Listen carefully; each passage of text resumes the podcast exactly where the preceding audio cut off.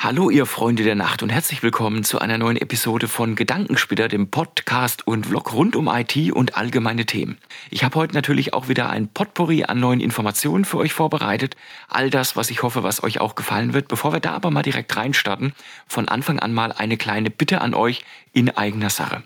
Wenn euch der Podcast gefällt, dann gebt gerne mal bei den Podcast Directories entsprechend ein paar Sterne oder einen Stern und vielleicht einen kurzen Kommentar ab. Und wenn ihr das Ganze auch als Vlog verfolgt, dann würde ich mich natürlich natürlich über ein Abo und über ein Like auf meinem YouTube-Kanal dann auch entsprechend freuen. Die Links zu beiden Geschichten findet ihr natürlich auch direkt in der Beschreibung der jeweiligen Podcast-Episode oder dem entsprechenden Video auf YouTube. Aber jetzt starten wir mal gleich direkt ohne weitere Verzögerungen hinein in diese Episode von Gedankensplitter, nämlich die 28. Episode. Worum geht's heute? Es geht heute um eine wunderschöne Mischung aus IT und Alltag gewürzt wieder mit ein Stückchen Elon Musk. Der darf ja in den letzten Folgen von Gedankensplitter eigentlich gar nicht fehlen, aber dazu kommen wir später. Fangen wir erstmal mit einem Thema an, und zwar einem Thema der Transformation. Wenn ich über Transformation sprechen möchte, dann meine ich natürlich nicht die Transformers oder irgendein anderes komisches, abgefahrenes Thema sondern mir geht es hier um das Thema digitale Transformation. Und zwar jetzt nicht so wie äh, im ausgehöhlten Begriff Industrie 4.0 oder irgendwelchen ähm, anderen Geschichten, die halt schon so häufig in anderen Belangen dann auch besetzt worden sind, sondern mit einer tiefgreifenden Transformation, die auch die IT jetzt erfasst hat. Wenn ihr euch mal so ein bisschen anschaut, wie sich IT in den letzten zwei oder zweieinhalb Dekaden, also so kann ich es zumindest auch zurückverfolgen, dann auch entwickelt hat, dann kann man sagen, dass IT immer wichtiger und integraler für die einzelnen Unternehmen auch geworden ist. Das heißt, die IT wird immer enger in die Wertschöpfungskette der Unternehmen dann auch eingeflochten. Und das ist aus verschiedenen Gründen sehr, sehr wichtig für uns jetzt, die wir in der IT selber arbeiten. Es bedeutet nämlich auch, dass die Unternehmen im Sourcing, also in dem, was sie suchen an Dienstleistung beispielsweise, verstärkt auch andere Schwerpunkte setzen, wie es in der Vergangenheit der Fall war. Wenn ihr euch mal so ein bisschen daran erinnert, wo die Schwerpunkte in den vergangenen Jahren eigentlich waren, da waren die Schwerpunkte eher in dem Bereich der IT-Infrastruktur dann auch zu sehen. Aber die Schwerpunkte, die haben sich in den vergangenen Jahren doch schon signifikant geändert. Es ist ein Shift passiert von den klassischen IT-Dienstleistungen, beispielsweise rein, wenn es um den Betrieb der IT geht und so weiter. Klar gibt es diese entsprechenden Anforderungen auch immer noch, aber es gibt einige Themen, die entsprechend jetzt in den kommenden Jahren immer wichtiger werden, auch beim Sourcing für IT-Dienstleistungen. Und das ist neben dem Thema Managed Service, gerade in dem Bereich für SaaS und für Cloud-Applikationen, vor allem der Bereich der Cyber Security. Ich glaube, ich mache zu diesem Bereich auch nochmal ein separates Video dann. Aber wichtig ist einfach nur mitzunehmen, dass äh, entsprechende Entwicklungen im Bereich der Cyber Security, und da habe ich ja auch in den anderen Episoden von Gedankensplitter euch noch ein bisschen was erzählt zu dem Thema, wie wichtig das Thema aus Rechenzentrumssicht dann auch wird. Aber es wird auch aus Sourcing-Sicht immer wichtiger, sich mit Partnern da auch zu umgeben, die eine vertrauensvolle Beratung und natürlich dann auch eine tiefergehende Expertise rund um den Kernbereich der Cybersecurity haben.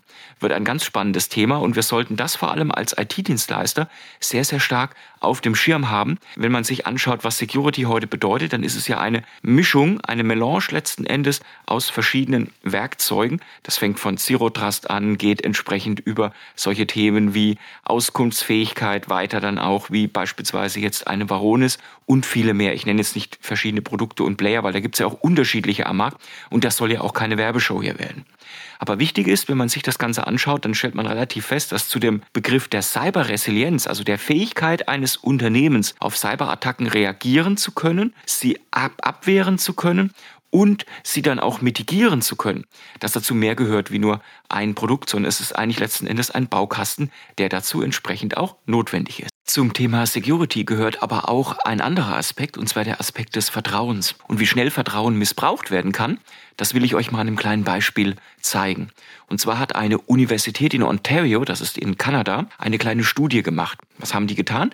Die sind einfach hingegangen und haben eine Reihe an Laptops vorbereitet und auf diesen Laptops haben sie einen Fehler dann auch eingestellt, nämlich sie haben den Audiotreiber der Laptops deaktiviert. Das ist natürlich ein ziemlich simpler Fehler, weil den kann man auch einfach dann auch beheben und kann damit natürlich auch relativ schnell dann auch ja auch wirklich dem Kunden dann auch helfen, wenn dieses Problem dann irgendwo auch auftritt. Dann sind sie hingegangen und haben die Laptops noch weiter so vorbereitet. Das heißt, die haben sensible Daten draufgepackt, die haben eine Krypto-Wallet draufgepackt äh, mit Zugangsdaten, die sind hingegangen und haben die Laptops so vorbereitet, dass man im ersten Anschein unterscheiden könnte. Beispielsweise ist es jetzt ein Laptop, der eher einem Mann gehört oder einer Frau gehört und haben dann auch ah, ja, so ein bisschen sexuell freizügige Inhalte dann auch auf die Laptops gepackt, zusätzlich zu den ganzen Dokumenten. Dann sind sie hingegangen und haben dann ähm, äh, eine Bildschirmaufnahme dann auch äh, fest einprogrammiert in Windows. Also könnt ihr ja die Möglichkeit haben, dass jeder Screen, der erscheint, der wird dann gecaptured und ihr kriegt, könnt das dann entsprechend später anschauen, was da entsprechend passiert ist. Zusammen mit der Auditing-Funktion von Windows sind die Sachen dann letzten Endes auf die Reise gegangen und zwar zu einer Anzahl an Reparaturbetrieben in Kanada, damit man einfach auswerten konnte, was stellen diese Reparaturbetriebe mit diesen Laptops dann auch an. Und tatsächlich kamen da ziemlich schockierende und nachdenklich machende Fakten dabei raus. So wurde zum Beispiel herausgestellt, dass in vielen Fällen tatsächlich auch auf personenbezogene Daten zugegriffen wurde, auf sensible Daten, auf diese sexuell freizügigen Daten dann auch und dass tatsächlich auch Daten dann auch im Zugriff waren, die eigentlich nichts mit dieser Reparatur selber dann auch zu tun hatten und auf die man auch gar nicht hätte zugreifen müssen. Spannend war ebenfalls, dass äh, das auch vor allem passiert ist bei den Laptops, die man eher weiblichen Kunden dann auch zuordnen könnte, also von Frauen, die in dem Augenanschein und dem, dem Anschein nach dann letzten Endes auch eher Laptops waren für Frauen. Und was sagt uns das Ganze? Security bedeutet auch ein Stück weit Vertrauen und heißt hier natürlich auch, wenn ihr eure Daten irgendwo hingebt, vertraut nicht einer Data at Rest Verschlüsselung beispielsweise, wo ihr die komplette Festplatte verschlüsselt, wenn euer Dienstleister von euch ein Passwort möchte, um die Reparatur dann zu überprüfen, weil dann kommt er oder sie auf die kompletten Daten, sondern verschlüsselt eure sensiblen Daten nochmal extra, dass man da entsprechend nochmal einen Code braucht, auch wenn ihr den Laptop letzten Endes dann gestartet habt und im Betriebssystem dann entsprechend drin seid. Ihr wisst ja meine absolute Vorliebe für den Charakter oder beziehungsweise für den Menschen von Elon Musk. Elon Musk war in den letzten Episoden von Gedankenspielern auch immer dann auch präsent. Einfach weil er halt einfach so viel Mist dann auch gebaut hat. Muss man auch wirklich tatsächlich so sagen. Ich fasse das jetzt alles nicht wirklich beisammen. Ich finde es halt immer nur faszinierend, wie viel Lorbeeren dieser Mann kriegt. Einfach weil er halt einfach einen Haufen Asche dann letzten Endes auf dem Konto hat und ein absoluter Workaholic ist. Beispielsweise auch in meinem Stream ähm, auf LinkedIn sehe ich sehr häufig dann auch äh, Tipps, die dann auch von einem Elon Musk scheinbar gesagt worden sind, die dann mit einer Flagge von Yeah, das hat Musk gesagt, das muss entsprechend entsprechend gut sein, dann auch geteilt werden. Ich persönlich kann mit dieser Art Mensch relativ wenig anfangen, weil die Taten, die er letzten Endes dann auch macht, zeigen eigentlich schon, dass es ein Charakter ist, mit dem man sich eigentlich nicht befreunden könnte, ja, weil äh, zu Männlichkeit mehr gehört wie letzten Endes viel Kohle auf dem Konto, sondern die richtigen Taten und die Taten zeigen, was für ein Geisteskind man ist und was für ein Mensch man auch dann auch wirklich ist. Aber sei es drum, zu Elon Musk gehört natürlich auch, dass er jede Woche immer wieder in die Schlagzeilen kommt. Wie kommt er in die Schlagzeilen? Durch super Ideen. Und eine der super Ideen, die er letzten Endes dann jetzt auch hatte, war ja, dass er vor einiger Zeit, da habe ich ja auch in der letzten Folge von Gedankensplitter ein bisschen dazu was gesagt, die Verifizierung von Twitter, also Twitter ist ja eigentlich das Debattenportal, das größte Debattenportal im westlichen Raum, wo viele gesellschaftliche Debatten dann auch geführt werden. Und ähm, man kann beispielsweise real existierende Personen und äh, Unternehmen an so einem blauen Haken erkennen. Ja, und das war dann auch wirklich eine Prüfung, da konnte man kein Geld dafür bezahlen, sondern das war wirklich von Twitter ab einem gewissen Bekanntheitsgrad, ab einem gewissen äh, Wert von dem Konto in Anführungsstrichen dann auch, was Reichweite und so weiter betrifft, hat man dann nach Prüfung diesen blauen Haken bekommen. Und Musk ist ja hingegangen und hat den blauen Haken kaufbar gemacht und das hat zu ziemlich vielen Irritationen dann auch gesorgt. Whatever. Long story short. Jetzt geht Musk nochmal einen Schritt weiter. Es wird wohl insgesamt drei Formen von Haken geben. Haken für Privatpersonen und Influencer, Haken für Unternehmen und so weiter und so fort mit unterschiedlichen Farben dann auch. Tja, und äh, diese drei Haken, das soll natürlich dann jetzt auch eine manuelle Verifikation dann auch stattfinden.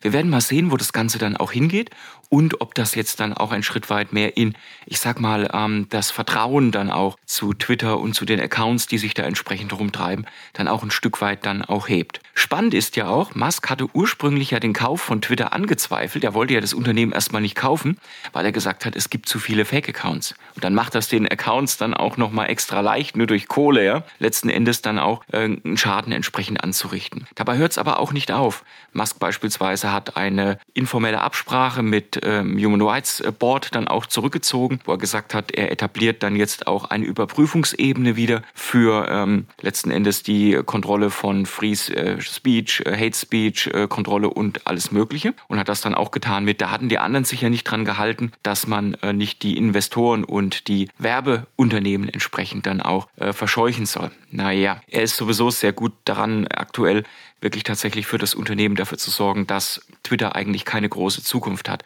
Woran merken wir das? Wir merken das vor allem daran, dass er jetzt auch in einem einzigartigen Move ja nicht nur Donald Trump freigegeben hat, ja, und ähm, den Kollegen dann auch wieder entsperrt hat, sondern jetzt auch eine Generalamnestie gegen alle gesperrten Twitter-Konten dann auch ausgesprochen hat. Und die Konten sind ja nicht aus irgendeinem Grunde gesperrt. Die sind ja gesperrt, weil sie gegen die Terms of Services von Twitter verstoßen haben.